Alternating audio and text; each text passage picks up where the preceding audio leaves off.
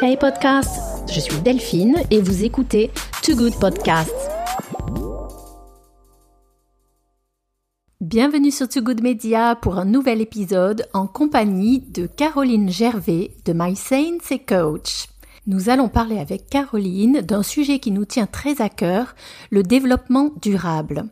Caroline est une experte en la matière puisqu'elle a fait la rencontre durant ses études en Angleterre il y a plus de 20 ans de l'expert Carl Henrik Roberts, inventeur d'une approche systémique euh, du développement durable. Une approche qui a fait ses preuves depuis plus de 20 ans dans de nombreuses industries et c'est très intéressant au cours de notre discussion nous avons pu faire des parallèles entre l'industrie de la mode que je connais mieux et d'autres industries comme par exemple euh, le PVC. Je laisse tout de suite la parole à Caroline Javet pour nous expliquer les fondements de cette méthode et les bonnes pratiques que peuvent en tirer les entreprises, euh, quelle que soit leur taille, TPE ou PME. Si vous aimez cet épisode, n'oubliez pas de vous abonner à la chaîne Too Good Media sur iTunes, sur Spotify ou votre application de podcast préférée. Et vous pouvez également consulter tous les podcasts sur notre site web togoodmedia.com euh, en choisissant votre langue français, anglais, italien. C'est là où il y a un intérêt de travailler par un langage commun et ça et ce que tu évoques, ça m'évoque euh, ce qui a été fait au niveau euh, de l'industrie du, du, PVC, donc alors qu'il est dans un autre champ. Mais je trouve qu'il y a un parallèle, c'est-à-dire que en fait, ce qui serait vraiment intéressant pour une structure comme ça, et c'est ce qu'on avait fait avec ce type de, de boîte, c'est de dire, ben, voilà, par exemple, Zalando pourrait avoir fait euh, son propre travail sur elle-même et j'imagine que c'est ce qu'ils ont fait en disant bah voilà qu'est-ce que ça veut dire de quoi on dépend dans quelle chaîne de valeur on s'inscrit qu'est-ce qu'on a fait en mis en œuvre jusqu'à présent avec un langage commun. Et là en fait on avait invité les dix plus gros fournisseurs et les dix plus gros clients. Et en fait tu partages ce que tu as fait toi ce que tu as permis ce langage commun comme créativité innovation développement économie positionnement marché euh, voilà, gain sur des marchés euh, parce que justement, tu as, une dimension écologique. Caroline, je suis ravie de t'accueillir. Bonjour, merci de cette invitation. Toi, cela fait plus de 20 ans que tu es active, que tu accompagnes les entreprises sur ce sujet du développement durable. Euh, je peux presque euh, employer le mot de vocation. Comment est-ce que cette vocation pour le développement durable t'est arrivée? Comment tu l'as découverte? Bah écoute, j'aime bien le mot que tu utilises de vocation parce qu'effectivement, c'est clairement ce qui me fait lever le matin avec beaucoup de bonheur. J'ai eu la chance en fait d'être dans la même fac que euh, Tim Jackson. Donc Tim Jackson, on connaît un petit peu plus aujourd'hui parce qu'il est, il est l'auteur d'un livre qui s'appelle Prospérité sans croissance, qui remonte déjà à quelques années. Et euh, donc en 2000, il était en train de monter une chaire, la première chaire de développement durable euh, en Angleterre. Et donc à la version euh, comme le font les, universités euh, américaines et anglaises, en fait, ce qui se passait, c'est que lui, il organisait tous les vendredis midi un, euh, une sorte de déjeuner, mais qui était plutôt un, moment de rencontre en fait avec des experts. Mais j'ai découvert deux organisations qui s'appellent Forum for the Future, qui est une grosse ONG anglaise en fait qui avait été montée au milieu des années 90 par euh, aussi des, des, vrais euh, activistes, des vrais 68 arts euh, voilà, pour l'écologie, mais qui au milieu des années 90 se sont dit, bah, on peut pas être en lutte contre, il va falloir travailler avec en fait. Et donc Forum for the Future, c'est une ONG qui a l'intention de participer à transformer les sociétés en travaillant avec les universités, avec les territoires, avec les entreprises. Et, euh, et parallèlement, j'avais découvert The Natural Step UK, qui euh, porte la démarche euh, que j'utilise depuis, euh, depuis maintenant 20 ans. Quoi. Les, les, UK, on peut dire qu'ils sont en avance sur ces problématiques en termes de prise de conscience, d'organisation de, de, de, associative ou de lobbying. Oui, j'ai l'impression à cette époque, en tout cas, qu'il y avait un engagement qui allait au fond des choses. C'est-à-dire qu'effectivement, quand je suis revenue en France en 2004, euh, où j'ai tenté, alors déjà j'aurais adoré trouver un forum for the future, mais il n'y en avait pas, dommage. Et c'est vrai que du coup c'était plutôt des cabinets de conseil qui étaient euh, sur euh, la production de rapports développement durable, mais qui n'étaient pas encore engagés à aller re-questionner le, cœur de métier, le business model des organisations. Et en fait, c'est ce que j'avais appris à faire moi en Angleterre avec bah, les méthodes que j'ai pu découvrir pendant ces deux, trois années où j'ai bossé au sein de, Forum for the Future. Et donc, on a fait ça pendant deux ans avec Paul Ekins, donc qui était un des fondateurs du, Forum for the Future, qui est un super économiste avec vraiment lequel on a bien bossé, quoi. Et tu dis euh, Paul, Paul comment? euh, Ça s'écrit E-K-I-N-S. D'accord. Alors c'était déjà un vieux monsieur, mais il était rigolo parce qu'il était complètement aussi, euh, j'allais dire bio-écolo, enfin, c'est-à-dire qu'il circulait partout en vélo, et puis c'était voilà, quelqu'un qui portait ces sujets-là depuis déjà de, nombreuses années. Quoi. Ah oui, clairement, euh, clairement, voilà, ils étaient euh, euh, engagés dans le pratique, à trouver des solutions pour le futur. Mmh. Mmh.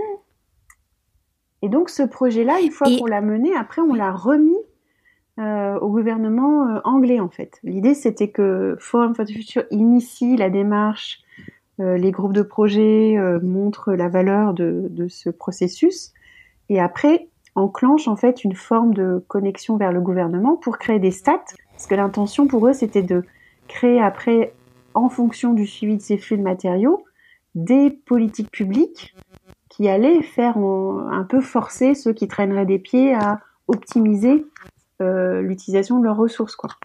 Est-ce qu'on pourrait pas répondre à nos besoins sans générer des déchets Est-ce qu'on peut designer nos sociétés pour ne pas générer ces externalités plutôt que de tentais de traiter les problèmes très à l'aval?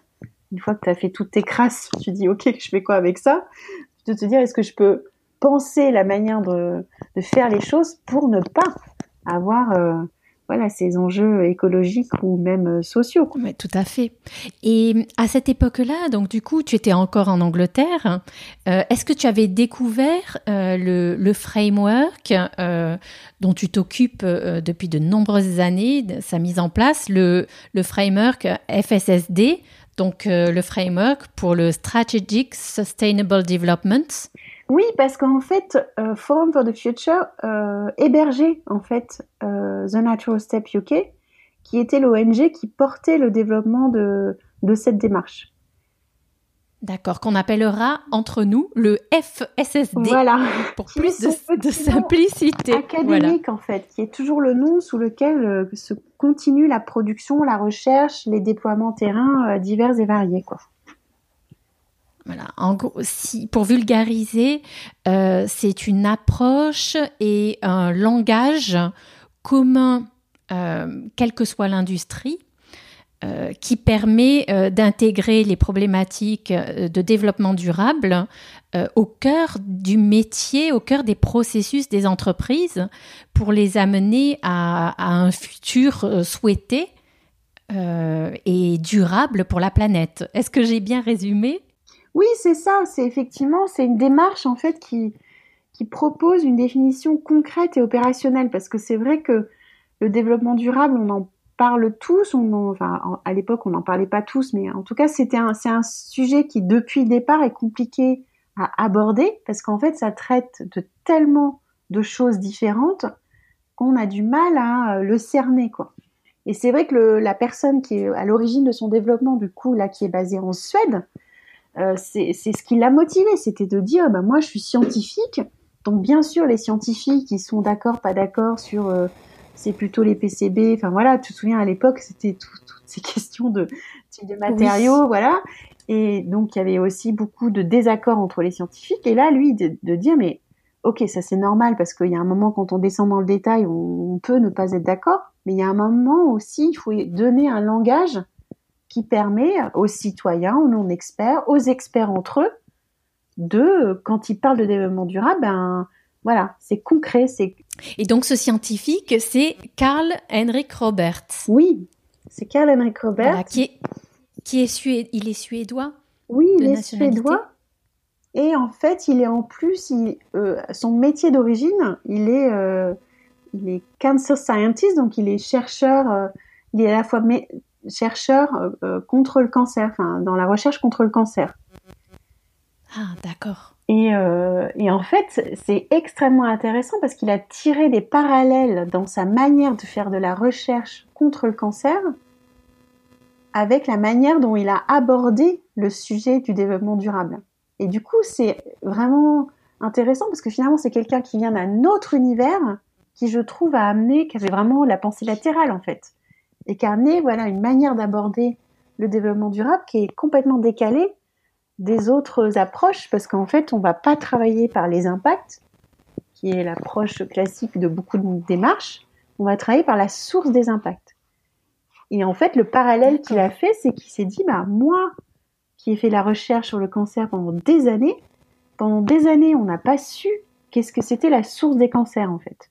Donc on voyait les symptômes, et donc bah, effectivement avec la diversité des cancers et donc la diversité des symptômes, on était toujours en réaction par rapport à une diversité de symptômes. Mais tant qu'on n'a pas compris que en fait le cancer c'est une cellule souche qui part, euh, voilà, qui fait sa vie, qui décide de faire sa vie au sein d'un corps humain, eh ben on était euh, en réaction quoi. Et puis le jour où on a compris qu'est-ce que c'est la source des cancers Ben du coup ça a été simple. Le cadrage de la recherche c'était dire comment on tue cette cellule souche sans tuer le la personne qui est euh, qui, a cette cellule dans son corps quoi.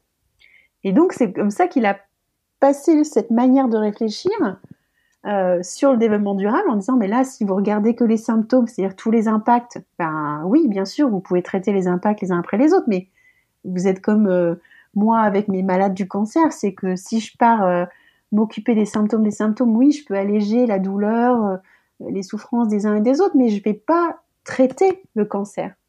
Donc là, ben, je vais pas regarder les impacts, je vais chercher la source des impacts. Qu'est-ce que je fais de manière systématique dans mes modes de développement qui font que je qui sont la cellule souche de la non durabilité de nos sociétés? Et ah, ça c'est superbe. voilà, c'est une approche en effet qui qui est euh, que l'on peut déployer à toutes les industries qui parlent qui parlent à tout le monde. Effectivement, son, intention, c'était aussi, alors c'était une deuxième chose qu'il a apporté de son travail justement euh, en recherche et puis aussi en soins euh, des, malades du cancer, c'est qu'il disait, ben, de toute façon, les gens sont formidables parce que quand on a quelqu'un qui est malade, on va naturellement se coordonner, famille, euh, différents corps de métier, pour justement que cette personne regagne la santé. Donc c'est pas les gens qui décident de, de, se comporter mal pour euh, détruire la planète parce qu'ils s'en fichent. C'est pas pour ça. C'est parce qu'ils n'ont pas cerné qu'est-ce que c'est que ce truc du développement durable. Et donc quand ils agissent au quotidien, bah, il se trouve qu'ils n'ont pas compris euh, les externalités qu'ils génèrent et qui font que ça dégrade la planète. Quoi. Et donc pour lui, l'enjeu, c'était de dire, bah, comme ça, on redonne un langage commun qui fait que tout un chacun bah, voit comme ça au quotidien qui, là où il est dans les clous et puis là où il n'est pas dans les clous. Quoi. Et donc que l'on soit pas que des experts qui s'occupent du développement durable, mais que comme on a appris voilà à lire, à écrire, à chanter, bah, finalement, tu apprends la langue de qu'est-ce que c'est de vivre sur la planète Terre. Et donc, tu, avec ça, tu deviens acteur de ce qui peut être fait, de ce qui ne doit plus être fait, de ce qu'il faut changer et comment tu et de quelle à quelles conditions tu peux changer les choses en fait. Et c'est là où ça devient vraiment euh, inspirant parce que euh, on n'est pas effectivement sur apporter la solution aux autres, c'est de dire là il faut qu'on mette toute l'intelligence humaine mais pour que l'intelligence humaine puisse s'exprimer, il faut qu'elle ait les codes, qu'elle ait le vocabulaire, qu'elle ait le, les mots, qu'elle sache quels sont les repères, quelles sont les limites. Sinon, euh, bah, l'intelligence humaine qui sait pas quelle est la règle du jeu, elle peut pas être intelligente. Si tu sais pas la règle du jeu, tu as une chance sur euh, mille de bien jouer, quoi. Est-ce que Karl Henrik Robert, il a réussi dans euh, le développement durable avec son approche à la faire quasiment devenir normative? Bah, Je pense que ça pourrait être effectivement alors un cadre normatif. Euh, oui, pourquoi pas Parce qu'en fait, par exemple, euh, les territoires qui mettent en œuvre cette démarche, euh, ce qu'ils font, c'est qu'ils adoptent au niveau de leur conseil municipal, par exemple en Suède, c'est 30% des municipalités qui travaillent dans ce cadre-là, le développement de leur territoire. Donc ils adoptent au niveau du conseil municipal qu'ils vont penser, imaginer, conditionner le développement de leur territoire euh, dans le cadre de ces conditions nécessaires à des sociétés durables. Et donc après, ben, même si ça change de municipalité, si c'est plus des gens de droite, de gauche, du centre. de toute façon, le cadre reste le même parce que on vit sur la planète Terre et donc les limites vont pas changer qu'on soit de droite, de gauche ou du centre. Donc euh, quelque part, ça peut être effectivement normatif. Après, il y a eu des conversations avec le, le PNU à de nombreuses reprises. Il a mobilisé euh, voilà plusieurs scientifiques sur des d'autres outils justement pour montrer que c'était pas une démarche qui exclut les autres démarches, mais que c'est vraiment une démarche qui unifie et qui donne un cadre et une structure. Et c'est vrai que quand moi je forme des étudiants qui ont qui sont dans un cursus déjà développement durable, du coup ils ont pu être exposés à des outils, des démarches, des approches diverses. En fait, souvent ils, ils disent mais ça en fait il faudrait qu'on l'ait au tout début parce que ça structure et après ça nous permet de repositionner ah ben qu'est-ce que c'est l'empreinte carbone, ah ben qu'est-ce que c'est euh, l'économie circulaire, ah ben qu'est-ce que c'est euh, le biomimétisme. Et du coup, ça permet d'articuler et de donner de la puissance en fait à tous ces, ces manières différentes en fait d'aborder le sujet. Mais à la fin, le cadre il reste le même quoi. Donc aujourd'hui, c'est vraiment intéressant, surtout que les entreprises, c'est vrai, sont euh, sont souvent un peu euh, comment dire, euh, perplexe, perdu sur l'ampleur, euh, l'ampleur de la tâche, sur les différentes méthodes, sur les celles déjà lancées. c'est ça, d'avoir un cadre dans lequel inscrire, s'inscrire pour le futur. C'est clair que c'est c'est puissant. Mmh.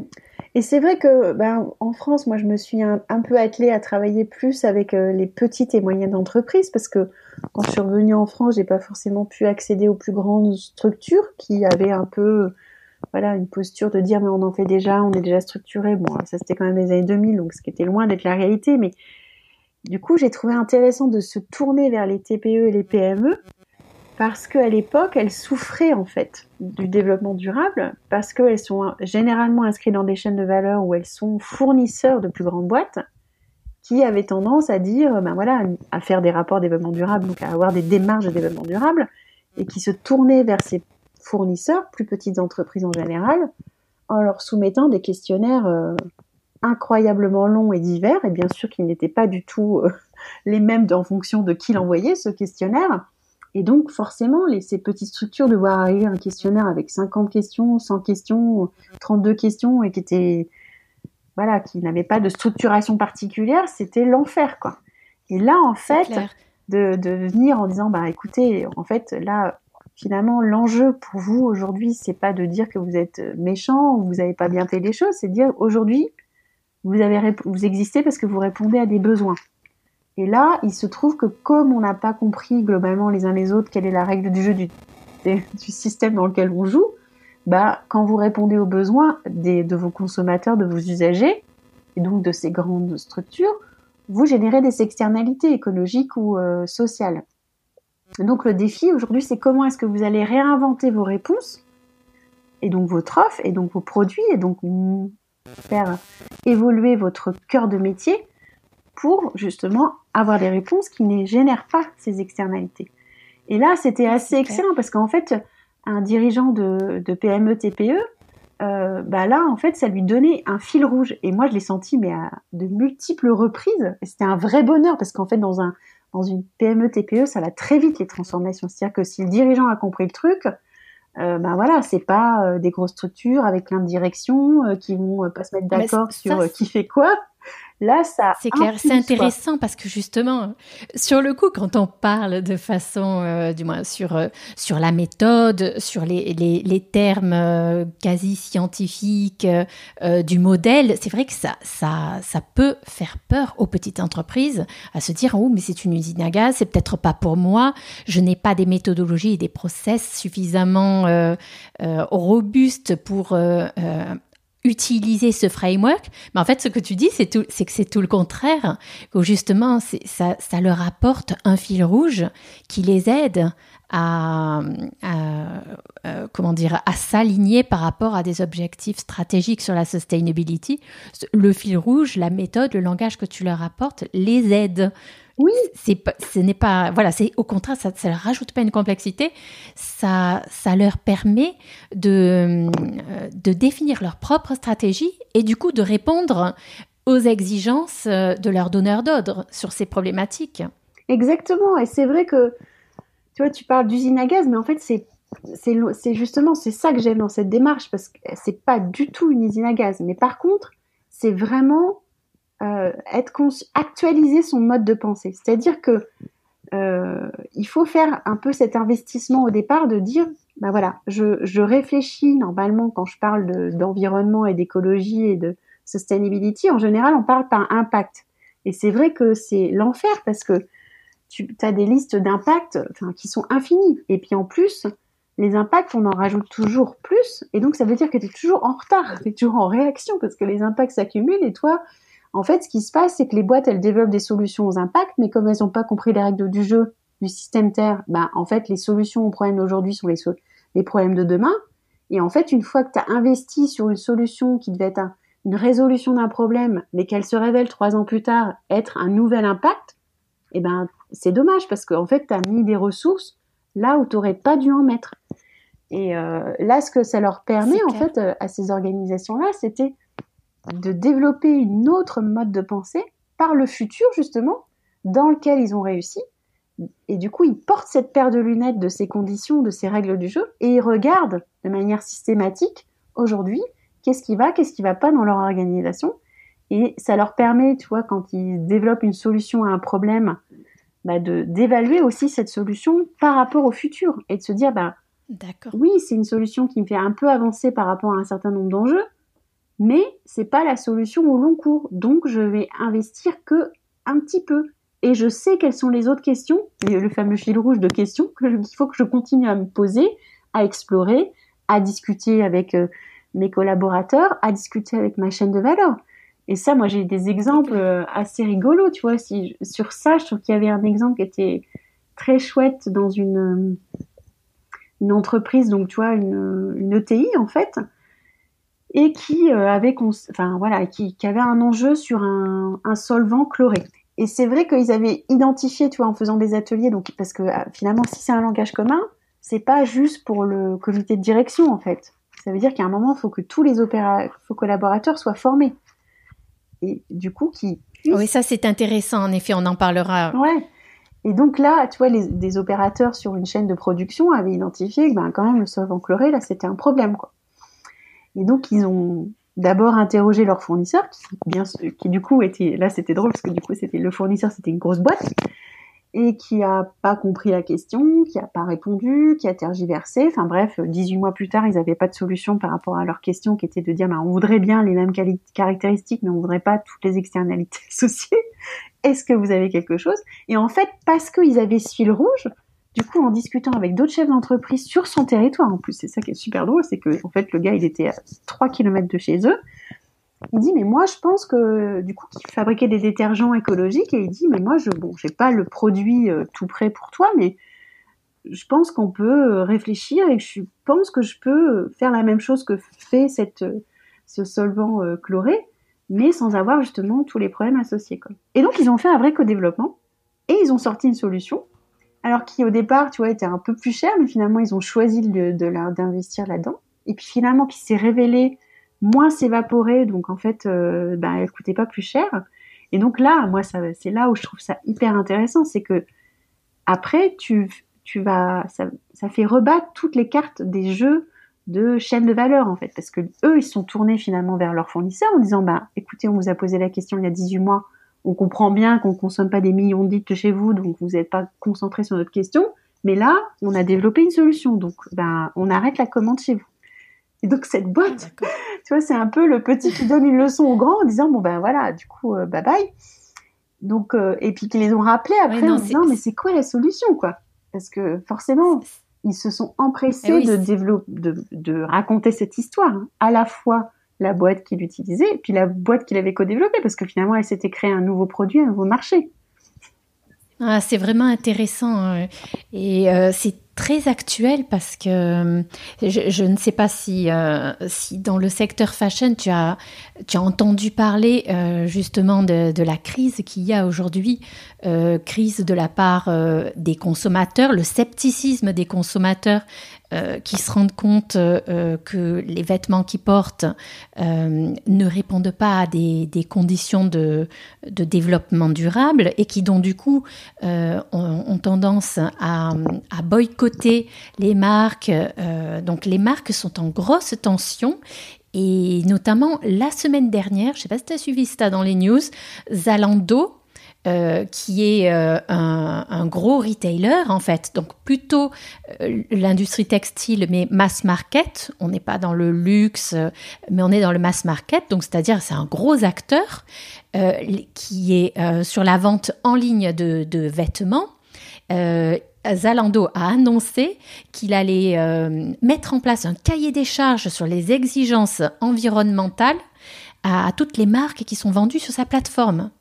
Et ça, euh, du jour au lendemain, en fait, parce que le consommateur euh, est prêt à boycotter les marques s'il n'a pas de visibilité sur la provenance euh, des vêtements qu'il achète, tout de suite, Zalando a tiré, comment dire, le, joker en disant Ok, je vais définir un cahier des charges qu'il n'a pas encore communiqué. On ne sait pas s'ils seront transparents sur ce cahier des charges, mais le consommateur aujourd'hui quasiment demande le cahier des charges et va retransmettre la pression du coup sur euh, ces, pauvres marques euh, qui du jour au lendemain, euh, si certaines l'ont pas anticipé, vont devoir répondre à ce cahier des charges qui leur vient de l'extérieur.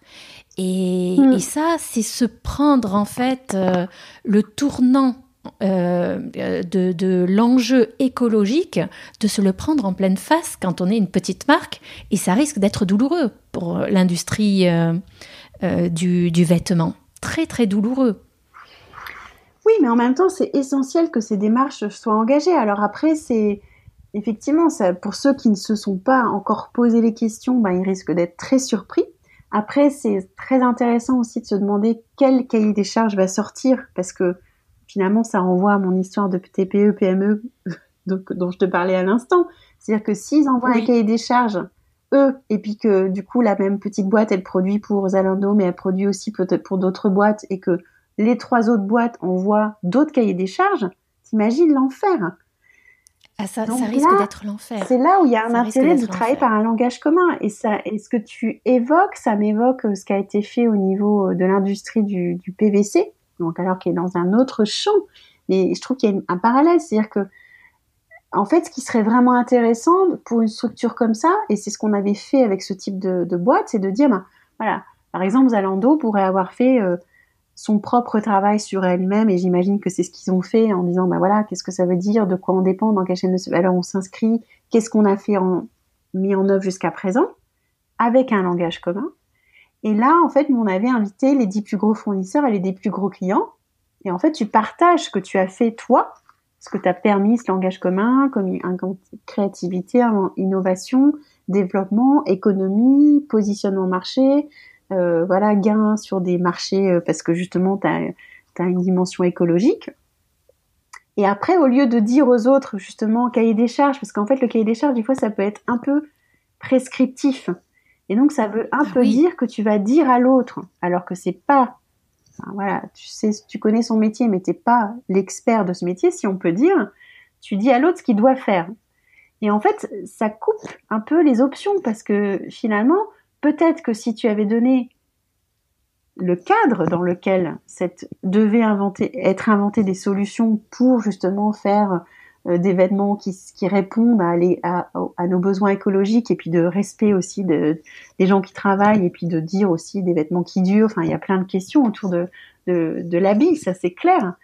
Mais ça, ça leur aurait permis justement à la fois de créer des alliances avec les petites, les grandes, les moyennes structures, et euh, parce que du coup, tu tu tu tu t'es pas le le voilà la personne qui exige. C'est-à-dire que là, en fait, c'est beaucoup plus rigolo parce que tu dis, bah, moi, j'ai j'ai avancé. Là, en fait, je dépends de vous parce qu'on est main dans la main, parce qu'on est une chaîne de valeur. Et donc, ben, moi, j'ai compris que l'horizon, c'était euh, de prendre en compte le contexte socio-écologique. Donc, je joue avec ces règles du jeu.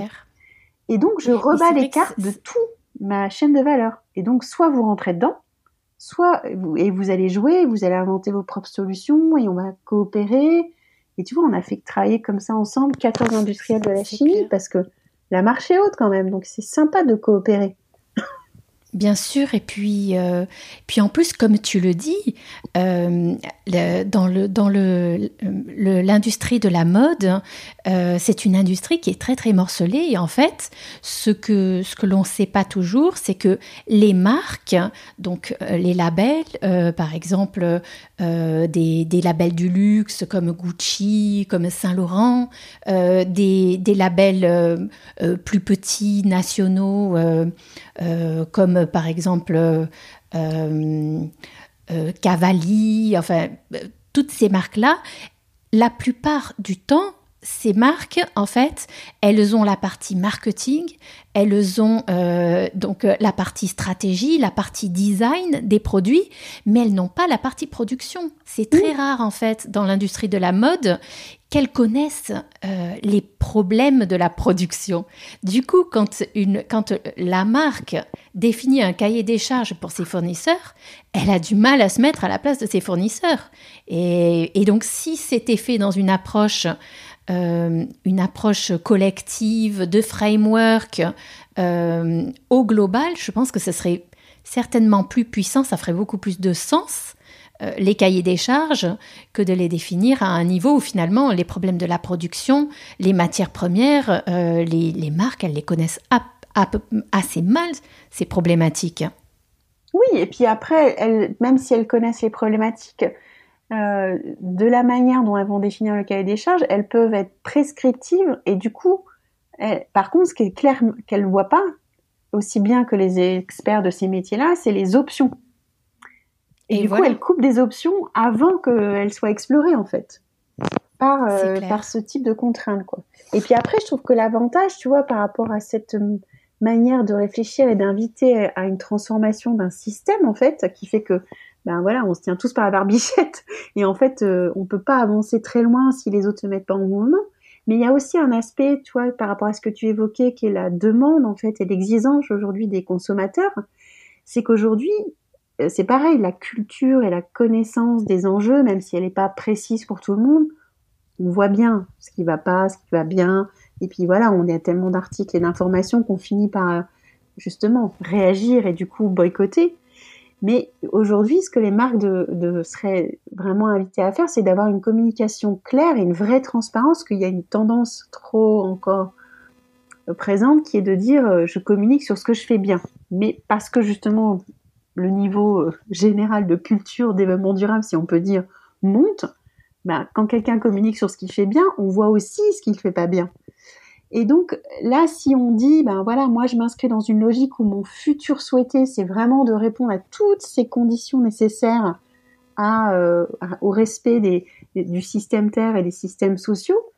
Et aujourd'hui, je suis capable de faire ça, mais ce serait aussi excellent de dire, ben voilà, cette année, on, a avancé là-dessus. Et cette année, on sait bien qu'on n'a pas réussi à avancer là-dessus. Mais par contre, sachez que ça reste dans nos questions et dans nos explorations. C'est ce qu'on travaille avec notre chaîne de valeur, avec nos, nos, équipes de recherche. Tu vois, ça dépend comment, quelle est ta configuration et qui tu es dans le système.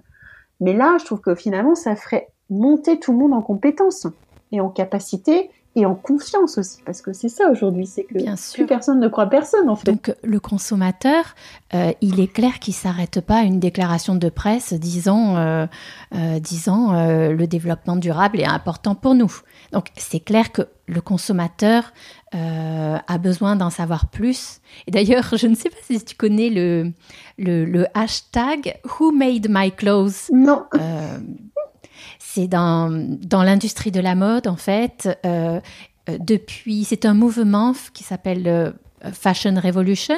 C'est un mouvement en fait qui est né suite au drame de l'effondrement de l'industrie de, de l'entreprise textile au Bangladesh. L'immeuble s'appelait le Rana Plaza. Et il se trouve que donc euh, euh, des, ouvriers euh, qui travaillaient dans, cette usine ont, horriblement péri dans l'effondrement. Et donc c'était une usine qui travaillait pour les sociétés occidentales. Et, et donc chaque année, mais de façon permanente. Hein. Il y a un, mouvement Fashion Revolution qui est euh, activiste pour faire changer les choses. Et donc, euh, ils appellent, la, première chose en fait euh, qu'ils appellent, c'est une sorte de communication transparente des marques. Euh, avec le hashtag euh, qui est beaucoup relayé sur les médias sociaux, Who Made My Clothes, pour que les consommateurs demandent à leur marque euh, la transparence sur les étiquettes. Hmm. Donc, qu'est-ce qu'il y a dans mon vêtement Où est-ce qu'il est produit Et du coup, par là, par cette transparence, donc à demander aux marques qu'elles se, se, posent toutes les questions sur leur filière de production voilà, sans s'arrêter au premier maillon. Voilà. Parce que voilà, il y a des, sous-traitants, de sous-traitants, de sous-traitants, et au final, euh, euh, au final, on peut dire ok, je suis compliant sur mon cahier des charges, mais qui est allé voir au Bangladesh le sous-traitant du sous-traitant si lui, euh, il était, il était compliant au cahier des charges, si c'est lui qui fait le travail. Et donc il y a il y, aurait des démarches euh, robustes à mettre en place sur la transparence pour remonter euh, tout le long de la chaîne de valeur, avec notamment par exemple des questions de réputation locale euh, des, des, producteurs textiles pour savoir par exemple localement au Bangladesh ou encore plus loin dans une petite ville d'Afrique, est-ce que on a deux, trois témoignages de réputation de personnes fiables qui peuvent nous garantir les conditions sociales de travail euh, euh, des employés. Est-ce qu'ils ont euh, le minimum social en termes de salaire pour vivre? Et donc, du coup, voilà, Who Made My Clothes? L'intention, c'est une intention vertueuse tout au long de la chaîne. et voilà, qui engage tous les intermédiaires en partant des marques d'ailleurs. Oui, et là, tu vois, du coup, c'est même au-delà d'aller euh, interroger sur la réputation par l'extérieur, en fait, euh, je reviens sur cette histoire de langage commun parce qu'il y a une dimension qui questionne la dimension sociale. Et là, j'ai envie euh, de, les évoquer un petit peu plus précisément parce que, tu vois, par exemple, sur la dimension sociale, c'est de s'assurer que les personnes, donc là, tu peux regarder les personnes qui sont en production, mais tu peux du coup faire la même chose pour tout, toutes les personnes qui sont tout le long de la chaîne de valeur et puis qui sont aussi sur les territoires sur lesquels ces entreprises sont installées. Et tu vois, de dire ben, comment est-ce que on opère dans cette organisation qui fait qu'on ne soumet pas les personnes à des obstacles structurels à la possibilité de préserver leur santé. Le drame que tu évoques, c'est clairement des conditions de travail qui ne sont pas OK, quoi. Donc leur santé physique, mentale, émotionnelle d'exercer leur pouvoir d'influence sur les systèmes sociaux dont ils font partie. Clairement, ces travailleurs, ça fait bien longtemps qu'ils savaient qu'ils n'étaient pas dans des conditions idéales pour travailler.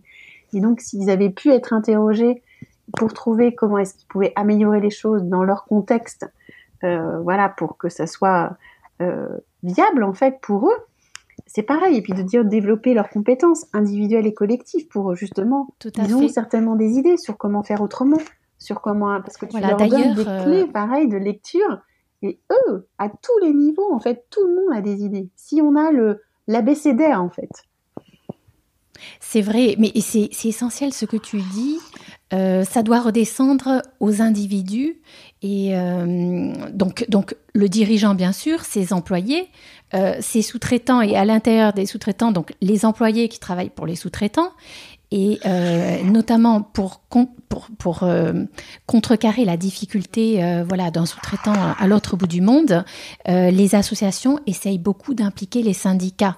Parce que justement le syndicat, il est représentatif des employés et euh, déjà, si on, si on oblige d'une certaine façon à une représentation syndicale, parce que c'est très difficile de, de, de, mettre en place des syndicats euh, dans ces pays lointains euh, où les syndicats sont mal vus et qu'il y a des pressions contre les, les salariés syndiqués, mais si au moins on arrive à, mettre en place ces figures-là, on pourra peut-être dans un, dans un comment dire, donner la parole aussi aux salariés, impliquer les salariés de, ces entreprises-là. Oui, moi je rêve, quand tu parles de syndicats, moi je rêve d'interagir avec des syndicats.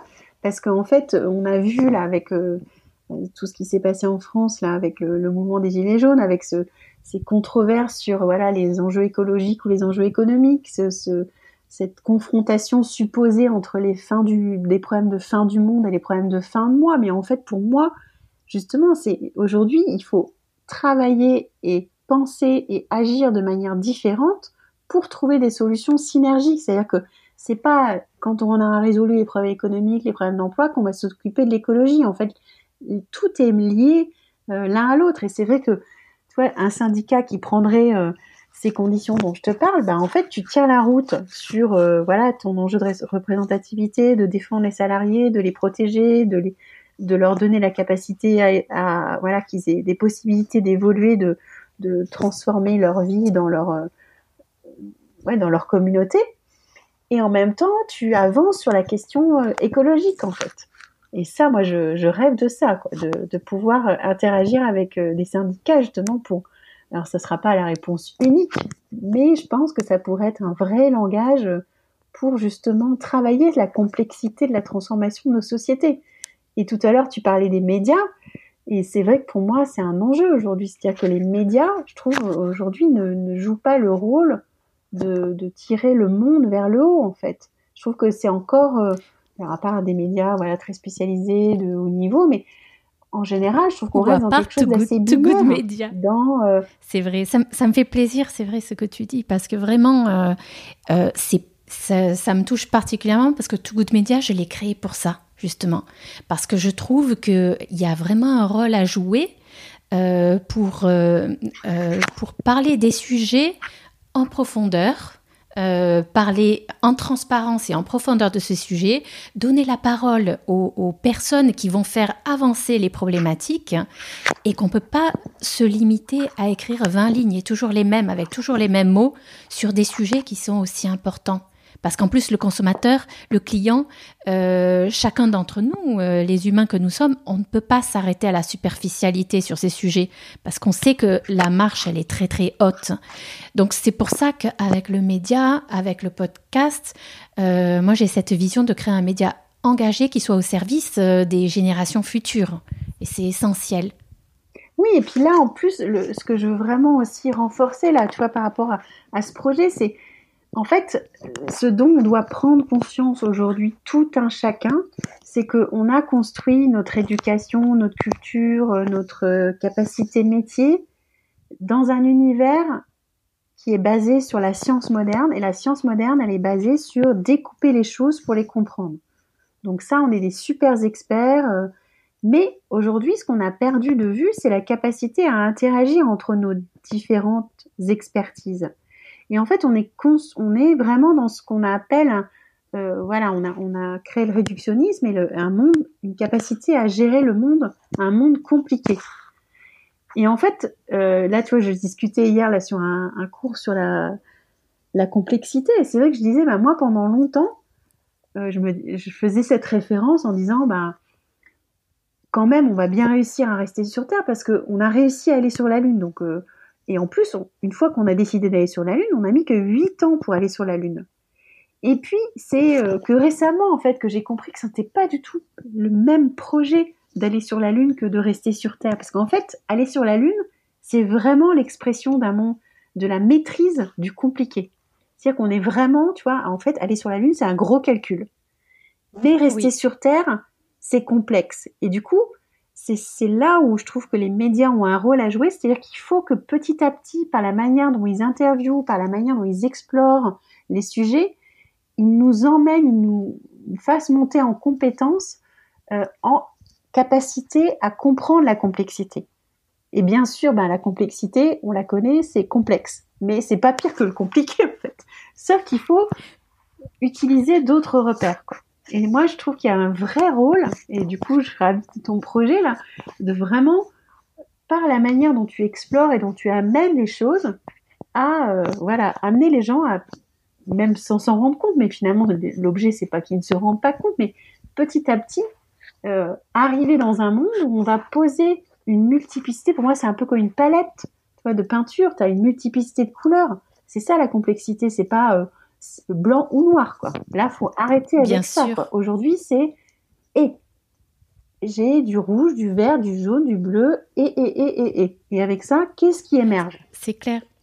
Si on donne un exemple concret, par exemple sur, euh, sur un, thème, euh, sur le bashing des matières premières, Euh, pour donner, donc on peut donner l'exemple du PVC, tu pourras en parler, ou alors l'exemple du cuir dans la mode.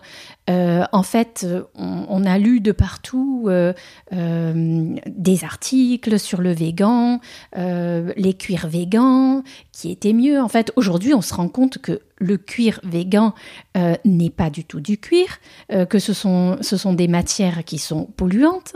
Donc le cuir qui est une, qui on remonte à, l'ère préhistorique, en fait, qui a des propriétés euh, qui sont exceptionnelles et on redécouvre aujourd'hui que d'un point de vue empreinte carbone, on n'est pas plus mal avec le cuir, mais au contraire, hein, euh, que euh, qu'avec euh, l'innovation, ce qu'on appelle innovation matière, on a pensé qu'en inventant des nouvelles matières, on allait être on allait être moins moins polluant, plus respectueux de la nature, alors que en fait le cuir, ce sont euh, des animaux qui sont abattus euh, pour euh, donc pour d'autres raisons, qui ne le sont pas pour produire des vêtements, et tout cela, en fait, quand on regarde les, battages médiatiques, j'appelle ça le mot battage, on a oublié hein, parce que parce qu'on ne cherche pas en fait à raisonner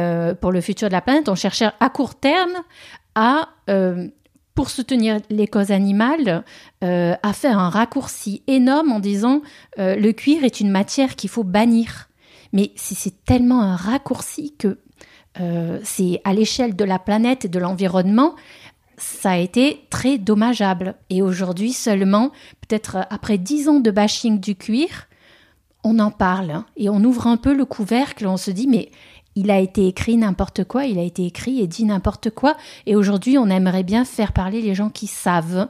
Et heureusement, il y a des lois qui viennent de sortir.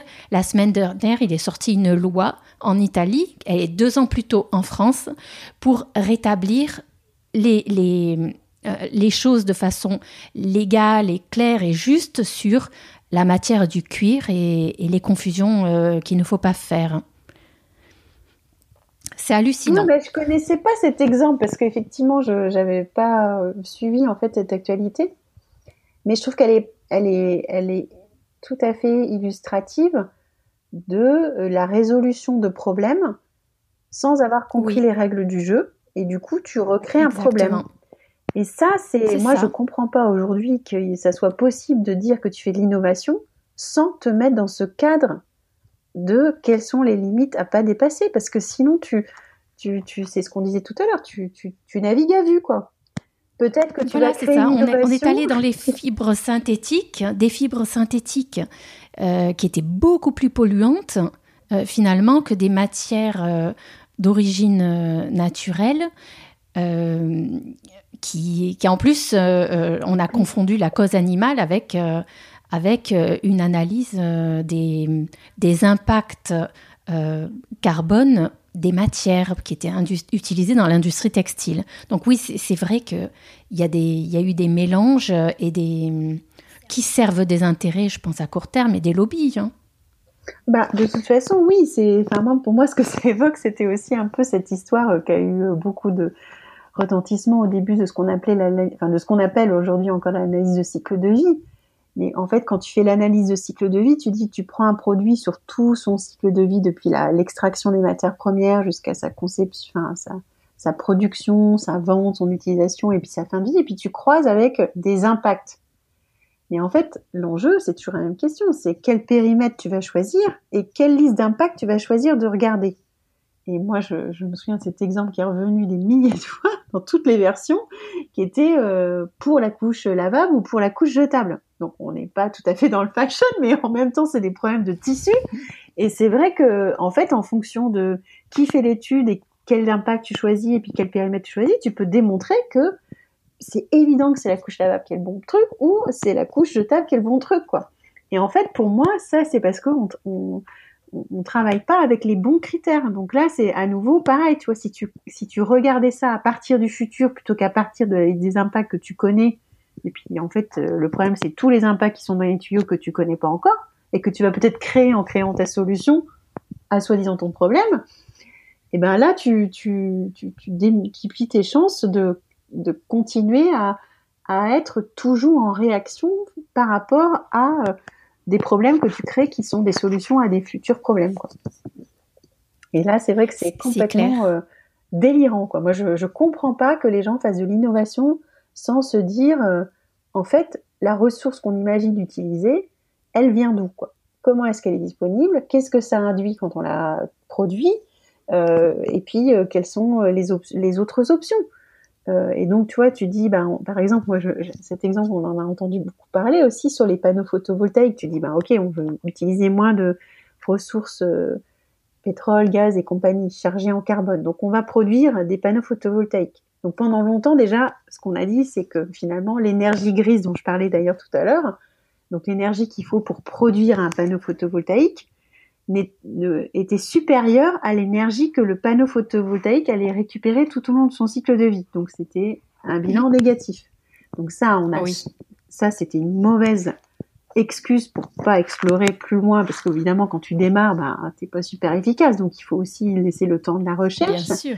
Mais après, tu vois, on a développé des panneaux photovoltaïques avec des terres rares. Bon, bah, les terres rares, il n'y a pas besoin d'être super expert. Ça s'appelle des terres rares parce que c'est rare. Et donc aujourd'hui, euh, on est en train de chercher des alternatives à ça, mais peut-être qu'on aurait pu, si on avait réfléchi directement, comment est-ce qu'on développe des panneaux, photovoltaïques euh, qui justement répondent au mieux à ces conditions nécessaires des sociétés durables? Et du coup, tu connectes ton laboratoire au système Terre. T'es pas là hors sol à dire ben ah bah tiens les terrains ça a l'air bien, ça a des propriétés sympas, on va en mettre quoi. Et puis euh, cinq ans plus tard, tu te rends compte que c'est la guerre euh, géopolitique pour euh, qui sait qui va avoir les plus de terrains. Et les terrains aujourd'hui, elles sont, je crois, c'est à 80% en Chine. Bon, ben voilà. Et puis en plus, ben faut aller chercher dans le sol, c'est l'extraction, c'est du coup tu déplaces de la biodiversité, enfin tous les problèmes qu'on connaît quoi. Donc aujourd'hui, on cherche d'autres stratégies.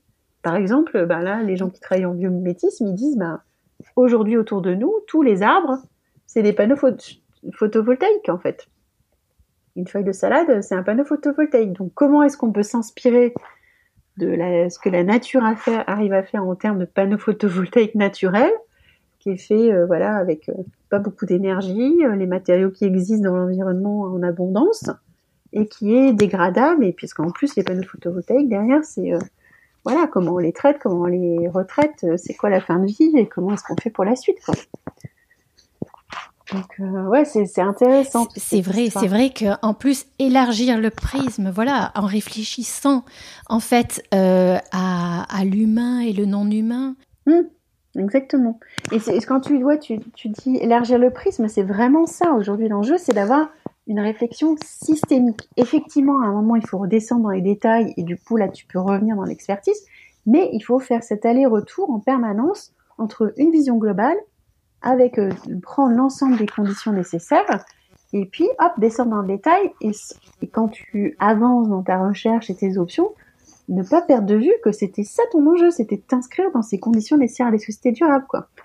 Pour sécuriser ta réponse Mais je trouve ça, je trouve ça, cette approche systémique vraiment puissante parce que Aujourd'hui, concrètement, les sociétés, elles, ont des problèmes et même elles ne savent pas d'un point de vue stratégique comment y répondre. Tu vois, si je reprends l'exemple euh, des pots dans l'industrie de la mode, euh, aujourd'hui, euh, est-ce qu'une marque doit faire défiler des, des, collections avec des pots animales quand tu interroges la marque, ils sont hyper mal à l'aise par rapport à cette question.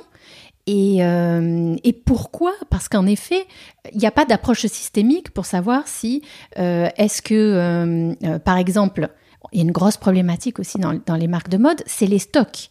Donc c'est clair que si je décide de faire des collections en pot, donc je ne tue pas des animaux pour, produire ces, pour acheter ces, ces pots animales, donc ça il faut le rappeler.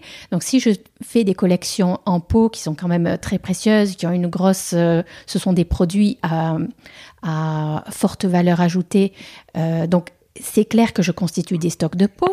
Si ces stocks de peau, je ne les utilise pas en totalité, euh, la question que les entreprises de la mode devraient se, poser, c'est aussi comment je les, euh, je les euh, évacuent ces stocks Et ça, c'est une question qui a fait, euh, il y a peut-être 3-4 ans, scandale chez Burberry, qui, il a été, c'est sorti dans la presse qu'ils avaient détruit leur stock.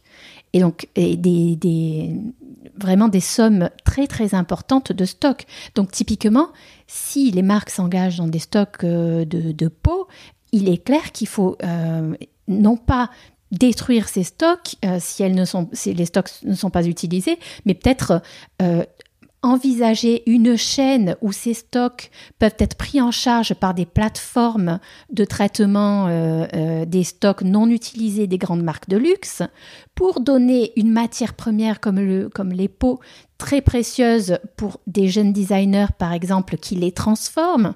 Et ensuite, ce sont des pièces qui deviennent souvent du vintage, euh, les cuirs et les peaux, parce que ça a une durée de vie exceptionnelle. Donc, c'est vrai que si on envisage, euh, moi, je, trouve que ça ouvre un monde de raisonner de façon systémique et que ça répondrait à beaucoup de problèmes de conscience que se posent les marques, les dirigeants. Et aujourd'hui, ils se tournent vers, par exemple, le marketing se tourne vers euh, le département RSE en leur demandant est-ce qu'on peut faire des pots? Eh bien, personne ne sait répondre parce qu'il n'y a pas d'approche systémique sur le futur et les marques ne sont pas confiantes avec la stratégie dans laquelle elles se lancent. Et ce qui est dommage parce qu'on pourrait euh, déminer beaucoup de, beaucoup de problèmes euh, et, peut-être même, voilà, euh, l'objectif c'est aller vers un développement plus durable qui aide les jeunes designers, qui évite l'élimination, la destruction des stocks. voilà, une économie circulaire en fait. Hmm. Alors moi je peux comprendre aussi les, questions qui se posent hein, parce que là on est au-delà de la dimension systémique en fait même parce que tu reviens sur un enjeu de valeur aussi. C'est-à-dire qu'effectivement, quand tu évoquais le, cuir vegan, c'est la cause animale, c'est toutes ces dimensions éthiques, morales, enfin surtout éthiques en fait, qui sont très très très euh, puissantes. Et ça, tu peux pas le, le, le, remettre dans un enjeu juste, tu peux pas le traiter juste avec une approche systémique en fait, parce que au sein de, ce, de cette prise en compte du système, tu auras une diversité de valeurs et donc une diversité de solutions, une, donc une diversité d'approches. Donc après, effectivement, en fonction de la sensibilité à une époque, tu vois, de la population par rapport à tel ou tel type de sujet, c'est clair que, euh, ben voilà, ça va être recevable ou pas recevable en fait. Donc là, tu as encore une autre couche qui est que au sein du systémique, ben, tu as quand même des systèmes de valeurs, des systèmes de représentation le fait que la société évolue, et puis effectivement, de toute façon, là-dessus, tu as aussi euh, eu l'enjeu de, communication avec euh, voilà des lobbies, des intentions, mais c'est pousser des idées, quoi. Et ça, tu, je, peux comprendre aussi la, que les marques soient euh, un peu en, insécurité par rapport à ça, parce que c'est une tendance quand même lourde de nos sociétés aujourd'hui. Euh, et même si tu peux dire que le cuir vegan c'est pas l'idéal, ça veut pas dire que le cuir est justifiable en fait. Et ça, en fait, il faut réussir à le traiter en fait. Il faut rentrer dans le détail justement à ce, à ce moment-là. Et puis de toute façon, là, tu auras quand même des représentations du monde qui seront jamais d'accord. Parce que là, tu reviens sur euh, les gens qui mangent végétarien, les mangent, végétariens, les, les flexis, les, les, carnivores, quoi. C'est vrai.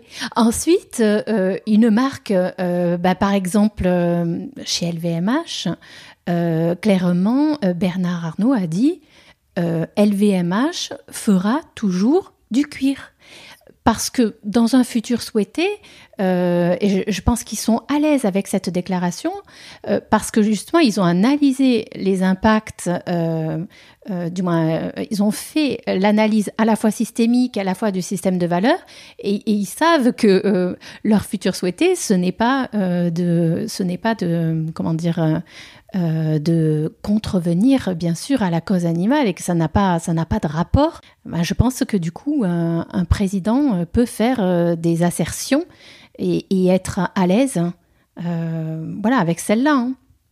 Hmm. c'est ça. Alors moi, je n'ai pas de connaissances suffisamment claires en fait sur ce sujet pour avoir vraiment un avis, donc je vais pas me me lancer là-dedans, mais effectivement, on, peut imaginer que c'est ça leur, leur stratégie en fait. Hein. Mm. Oui, parce qu'en fait, eux, ils le voient sous un angle aussi des savoir-faire, parce que ce sont des savoir-faire qui sont exceptionnels euh, euh, dans les mains des, maîtres artisans, mm. et que céder à un lobby court-termiste qui peut-être a des intérêts, des intérêts en plus, comment dire, tout autre, hein. Bah, euh, faire disparaître des savoir-faire séculaires euh, euh, que nous avons en Europe d'artisanat, c'est certainement pas un futur souhaitable pour, pour notre société et pour l'homme. Non, c'est vrai que j'avais envie d'évoquer ça tout à l'heure, cette notion mm. des savoir-faire, parce qu'en fait, tout l'enjeu là, ça va être, j'imagine, c'est la, la, la, quantité, enfin le flux. C'est-à-dire, est-ce que tout le monde a des trucs en cuir? Et là, c'est pas soutenable Clairement, là, il y a rien à faire, rien à dire. Ou est-ce que justement, ça reste des objets particuliers des Moi, je pensais beaucoup à la restauration, enfin la restauration d'objets anciens, euh, et puis effectivement entretenir des savoir-faire et des métiers, quoi. Euh, donc bien sûr, parce que ça aussi, ça rentre. Va être euh, faire que c'est jouable ou pas jouable. C'est clair. Et puis il y a aussi une autre dimension. Euh, justement, c'est la différence entre le luxe et le mass market dans la mode. Donc peut-être il faut se dire en effet que les peaux, euh, les vêtements en peau, les objets en peau, ce n'est pas euh, des objets qui sont destinés à être produits en milliards de quantités sur toute la planète. Voilà, ça reste, ça reste des savoir-faire et des produits de luxe qui signifie, qui dit luxe dit petite quantité. Non, c'est vrai qu'on est, on est sur du, du savoir-faire, en fait, sur des métiers euh, ancestraux. Mm. Bah, c'est là où tu vois, c'est intéressant. C'est-à-dire que là, il n'y a pas. De toute façon, tu ne pourras pas mettre les gens d'accord. Donc, c'est là où il faut accepter que dans les futurs souhaités, il y aura de multiples futurs. C'est-à-dire, il y aura des gens pour lesquels la cause animale euh, voilà, passe avant tout ils sont prêts à renoncer à ce savoir-faire. Stella McCartney, par exemple, ou si je te donne un exemple dans la mode. Ou d'autres qui vont dire, ben non, euh, c'est acceptable à petite échelle, et puis il y en a d'autres qui vont être les, qui vont prôner pour que tout le monde ait le droit à avoir euh, des matériaux en cuir. Donc, euh, il y, a, y, a, une régulation qui va se faire entre ces perspectives, mais de toute façon, les conditions, ça, ça va faire la régulation minimum, quoi. Et après, il faut que ces différentes représentations-là coexistent, mais pas au dépens de notre capacité à euh, entretenir notre capacité à rester sur cette terre au long cours. C'est clair. Donc, en effet, tout est dans la concertation et je pense qu'on est vraiment en train d'y venir. Euh, et euh, aussi, ça nécessite d'aller dans le, dans le détail, de, de, ne pas s'arrêter à la superficialité, comme tu le disais.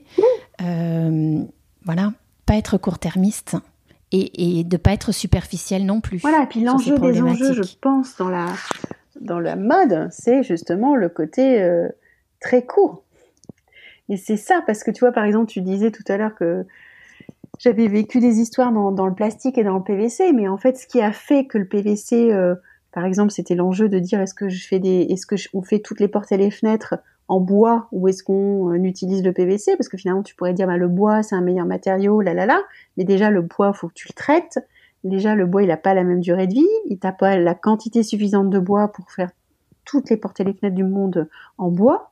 Donc, le PVC a une valeur ajoutée parce que il a une durée de vie incroyable.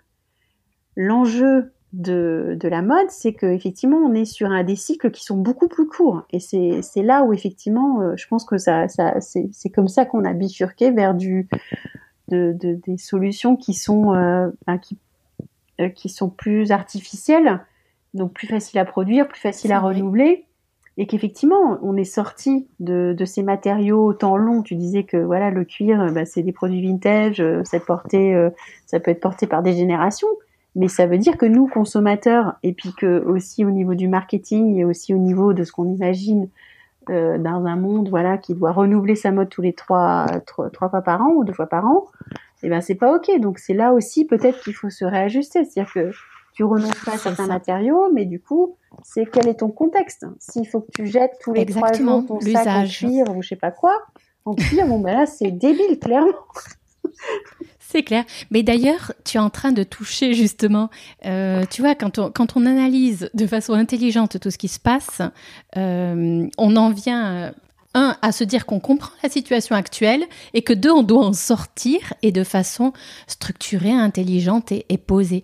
Donc, ce que tu dis, c'est exactement ce qui se passe, c'est qu'aujourd'hui, on se dit peut-être il faut faire euh, moins de croissance, moins de croissance, moins de collections dans la mode. On appelle ça slow fashion. Donc une mode, une mode lente. Et en ce moment, si tu lis euh, les articles, euh, tout le monde parle de slow fashion. Pourquoi? Parce qu'on est en train de se rendre compte que peut-être de faire 8, 10 ou 15 collections par an pour chaque marque, donc produire des millions de, produits, euh, bah, peut-être que c'est pas, c'est peut-être pas comme ça, comme ça qu'on doit qu'on doit consommer les produits de mode et qu'il faut revenir euh, peut-être à juste deux collections par an, euh, ce que disent en ce moment les Américains et les Anglais, alors, les Italiens, ça sera peut-être un peu plus parce que, voilà, il faut, il faut être pratique. Euh, si euh, euh, s'il y a vraiment une spécificité, par exemple pour la, mode masculine en Italie, eh ben on peut pas faire un seul défilé et une seule collection qui soit unisexe, alors qu'on a vraiment de belles collections, un savoir-faire sur l'homme. Voilà, donc on en fera plus. Mais voilà, il y a cette problématique de produire moins et de produire de meilleure qualité et que ça dure à vie peut-être. Donc on est en train de parler exactement de ça euh, dans la mode en ce moment. Et puis de créer la rareté parce qu'en fait finalement c'est une surproduction qui finit par être vendue en solde. Alors c'est toujours euh, étonnant de se dire mais comment est-ce qu'on peut payer tout le monde tout le long de la chaîne de valeur avec des soldes faramineuses comme ça? Et peut-être de dire bah, on fait des collections aussi dans des quantités bien moins euh, importantes quitte à ce que, ben voilà, finalement, si tu t'es pas euh, bougé euh, assez rapidement, bah tant pis. Et puis c'est pas grave, tu vas pas mourir. Exactement. Et puis donc, imaginez euh, l'ensemble de la chaîne de valeur en disant bah, si j'ai trop produit, comment j'écoule mes stocks? Donc en ce moment, il y a des marchés sur le vintage, des marchés de seconde main, euh, des marchés de upcycling, recycling, c'est-à-dire qu'on transforme les vêtements. Par exemple, une étiquette, une marque de, luxe qui a produit, qui a, euh, parce que les marques de luxe, on n'en parle pas énormément, mais elles ont des stocks énormes sur la planète, donc qui feraient frémir. D'accord. Donc ces, ces stocks il faut bien qu'on en fasse quelque chose. Donc, il faut les mettre dans des, filières euh, qui se développent. C'est les métiers de demain, euh, de transformation des vêtements. Moi, je rencontre dans les Fashion Week des jeunes designers qui sont à peine sortis de l'école et ils se mettent pas à créer des nouveaux vêtements en partant de zéro. Ils partent directement sur des collections transformées donc euh, du, de l'upcycling ou du recycling. Donc ils, prennent, ils, enlèvent des étiquettes concrètement sur des vêtements euh, qui sont produits par d'autres euh, d'autres marques de luxe et ils transforment le vêtement, ils transforment la coupe, ils la modernisent, ils y mettent d'autres matières. Donc en fait, il y a des nouveaux métiers qui sont en train d'être inventés et c'est vrai qu'il faut les aider, ces nouveaux métiers, à se développer, et toujours en se disant qu'on va vers un futur souhaité, peut-être, où on ne détruit plus ce qu'on a, ce qu'on a produit, parce que le, le coût de cela pour la planète est terrible. C'est le coût maximal, l'impact maximal. Ben oui, c'est ça, mais on a la même chose dans l'alimentation, on a la même chose dans les fringues, on a la même chose, je pense, dans la production et la, les livres aussi. Des fois, on entend parler de voilà, aller au pilonnage des, des livres qui ont été. Euh, publié en trop. Voilà, c'est délirant. En fait, il faudrait mieux recréer une forme de, rareté qui veut pas dire que les prix euh, sont multipliés par 14, mais de rareté en disant, ben voilà, il y aura. Euh, après, c'est de la recirculation, justement. Bah, t'attends que tout le monde ait lu son roman et le, refasse circuler sur des plateformes de seconde main. Pareil pour la fringue que tu avais soi-disant vue, et pareil. Et pour l'alimentation, c'est ce qui est en train de se structurer aussi, quoi. Donc c'est vrai qu'il faut une sobriété en fait, clairement, euh, qui veut pas dire que ça va être ennuyeux euh, et pas joyeux, mais justement, moi je trouve qu'il y a vraiment aussi, ça c'est un aspect aussi que je trouve intéressant, c'est qu'il y a beaucoup de joie en fait dans justement toutes ces nouvelles manières d'aborder les choses. En fait, on, sort un peu du côté euh, industriel et on remet un peu de créativité. Et puis en plus, on met de la créativité qui a du sens.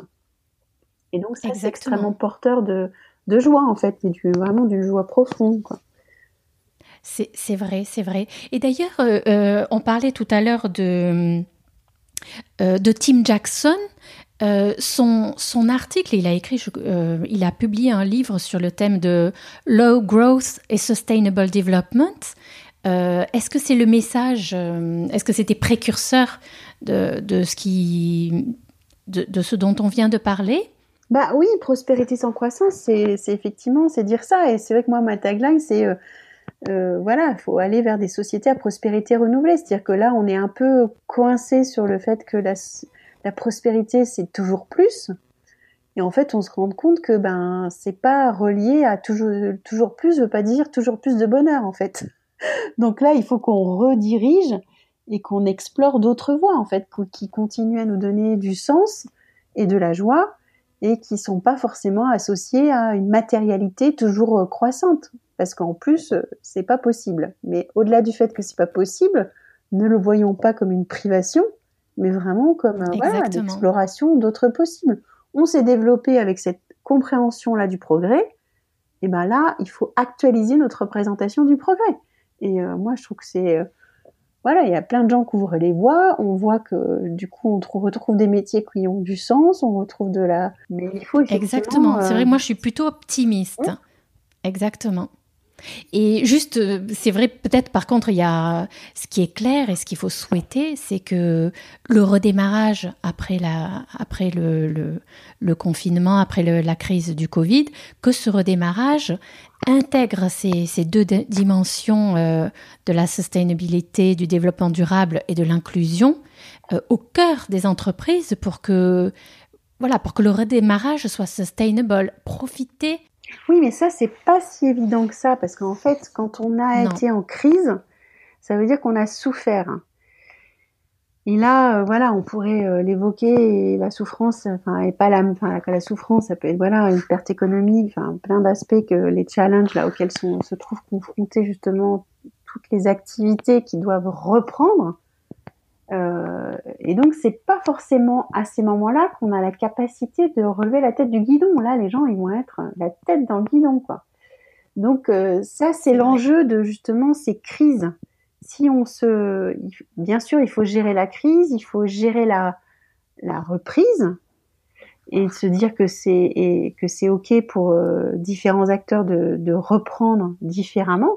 Mais par contre, il faut effectivement, je trouve, au niveau de l'État, par exemple, au niveau des structures qui ont un peu plus de capacité, de vraiment se dire, OK, qu'est-ce qu'on entend de cette crise et qu'est-ce qu'on met en place pour pas se retrouver à nouveau à gérer crise sur crise? Parce qu'en fait, c'est ça, moi, qui me fait peur, en fait. C'est-à-dire que plus on avance dans le temps, ça fait quand même un certain nombre d'années qu'on a des signaux qui nous disent ça va pas, ça va pas, ça va pas, et que plus ça va aller, moins on va avoir de marge de manœuvre, plus on va se prendre des coups divers et variés sur la tête, des crises dont on va euh, voilà devoir mettre beaucoup d'énergie pour se relever. Donc on est en, énergie pompier qui est extrêmement énergivore, alors qu'il faudrait qu'on qu'on arrive à justement relever la tête du guidon, regarder un peu les choses de manière systémique et euh, dessiner où sont les options pour faire différemment. Et là, moi, je vois pour discuter avec des entreprises que j'accompagne qui ont engagé ces démarches-là depuis le début des années 2000, bah eux, ils se félicitent d'avoir fait ça parce qu'ils disent bah du coup, nous, on est hyper agile aujourd'hui, quoi. Bien sûr, on se les prend les crises parce qu'on est là dans le système avec tout le monde, hein, on n'est pas sur une autre planète. Mais par contre, ça nous fait vraiment moins mal qu'à d'autres, quoi, parce que on a une confiance au sein de nos équipes, il y a du sens, et du coup, il y a une agilité. Et puis, ça fait déjà bien longtemps qu'on a enclenché les transformations qui nous permettent de trouver encore de la marge là où d'autres vont pas avoir la marge eh parce qu'ils ont pas réfléchi avec ces logiques-là, quoi. Donc là, euh, c'est vrai que ça va faire de la sélection. Hein. Donc c'est c'est délicat en fait de dire redémarrer directement avec ces logiques-là. Je pense que là, il va y avoir une diversité de solutions. Par contre, c'est vrai que l'impulsion des financements, de tout ce qui est rendu disponible, il faudrait vraiment qu'il y ait de manière sous-jacente cette clé de dire euh, non, c'est pas pour redémarrer comme avant en fait là, euh, et, ou alors ça va pour redémarrer pour avant pendant trois mois et puis après on va vous poser d'autres conditions quoi, et qui soient pas des conditions, tu vois, on revient un peu sur notre histoire de cahier des charges du début là, Oui. Dire, ben non, c'est des, des, conditions qui sont euh, qui, permettent d'être acteurs des transformations. Et, euh, et c'est vrai que tu par exemple, j'aurais interrogé ben, pendant le confinement aussi un, un dirigeant avec lequel j'ai bossé il y a 12 ans. J'avais jamais été en contact avec lui depuis. Donc là, je le prends à froid et je lui dis, j'aimerais bien savoir pourquoi est-ce qu'il y a 12 ans, vous avez décidé d'engager avec cette démarche. Il me dit, c'est parce que moi, ce que j'ai aimé quand j'ai entendu ça, c'est que c'était la première fois qu'on parlait d'écologie sans me dire que j'étais un méchant. Du coup, lui, il faisait du plastique et enfin, des tuyaux, tout type de tuyaux, tuyaux d'arrosage, pompiers, euh, techniques et tout ce que tu veux. Là, on m'a fait prendre conscience qu'effectivement, j'étais dans un scénario où la marge de manœuvre diminuait et on m'a donné des clés pour pouvoir être auteur de la transformation de mon entreprise. Et là, moi, en tant qu'ingénieur, je me suis dit, bah, ok, le système de contrainte a changé on va un peu se prendre la tête parce que c'est pas ce à quoi on a l'habitude de, de, de, travailler, mais c'est pas impossible. Plutôt que de se prendre justement, parce que tu évoquais tout à l'heure un peu du bashing, de la communication à bras raccourcis, qui, qui ne te donne pas la capacité de te transformer en fait. Donc là, euh, voilà, je pense qu'il y a, il y a vraiment cette, euh, on peut justement se servir de ce moment qui a quand même, je pense, permis à tout un chacun une forme de prise de conscience et du coup, après, faut donner la capacité d'une forme d'éducation, en fait, enfin, de, d'actualiser les modes de pensée qui permettent de s'ajuster à ce, ce, milieu, en fait. Et est-ce que, hum, pour terminer donc cette conversation, euh, tu aurais des livres, euh, des lectures à nous recommander? Voilà, pour nous, euh, pour nous convertir, euh, soit, ou alors un livre, un livre qui t'a, qui t'a marqué, donc à titre personnel et que tu recommanderais. Alors là, dernièrement, en fait, c'est marrant parce qu'on m'a posé la question récemment et je, recommandais un livre qui est pas forcément optimiste, mais qui est éclairant et que, que j'ai lu, qui a sorti il y a deux ans. C'est le travail d'un journaliste américain le bouquin il s'appelle Perdre la Terre. il y a un sous-titre qui voilà qui dit que c'est la décennie où on a failli euh, changer de trajectoire en fait. Et je, le recommande parce qu'en fait moi je me ça m'a ça à la fois un peu plus euh, enfin ça m'a un peu assommé quand je l'ai lu et en même temps je pense que ça m'a éclairé aussi puisque ça raconte la période 79-89 où en fait c'est la c'est les 79 c'est les amis de la terre qui euh, ont des bureaux apparemment pas loin de la Maison Blanche et qui tout d'un coup euh, lisent un rapport sur le changement climatique et se disent non mais attends ce sujet c'est hyper grave on est tous en danger comment ça se fait que ça soit pas traité politiquement qui sont allés chercher les scientifiques qui avaient produit ce rapport qui ont fait tout un random politique et en fait pendant dix ans en fait ils racontent euh, comment on a failli signer des accords internationaux contraignant sur les émissions de gaz à effet de serre et comment on l'a pas fait. Et que à partir de là, ça a enclenché justement euh, cette remise en question de la science dont on souffre encore aujourd'hui. Et puis du coup, cette production de pseudo-science, du coup, appelons-la comme ça, parce que justement, elle sert des intérêts. Et, euh, et là, moi, je, voilà, qui suis sur ces sujets depuis 2000, en fait, où j'avais l'impression que c'était un peu le début, en fait, en disant, bah, Breton, c'est 87, 2000, je débarque. Euh, oui. Voilà. Et là, je me dis, mais en fait, euh, non, mais en fait, quand j'avais 7 euh, ans, on était déjà consciente du, du, on était déjà conscient du sujet. Et l'année où j'ai eu le bac, on aurait pu signer un accord international j'aurais jamais eu à faire le métier que je fais aujourd'hui. et, et, et, là, je me suis dit, mais en fait, ah ouais, le, en fait, ce que ce qui montre, en fait, c'est qu'à cette époque-là, pendant cette dizaine-là d'années, il y avait plus de conscience du climat. Enfin, tu vois, la, population en général était beaucoup plus consciente de ces enjeux, pratiquement plus que maintenant, en fait. Enfin, pas plus que maintenant, mais là, sur les deux, trois dernières années, on a complètement relevé le truc. Mais moi, je me suis dit, mais attends, mais en fait, on a mis le voile pendant 20 ans sur un truc dont pour lequel on avait déjà failli signer un accord international en 89, quoi. Et, euh, et là, c'est flippant.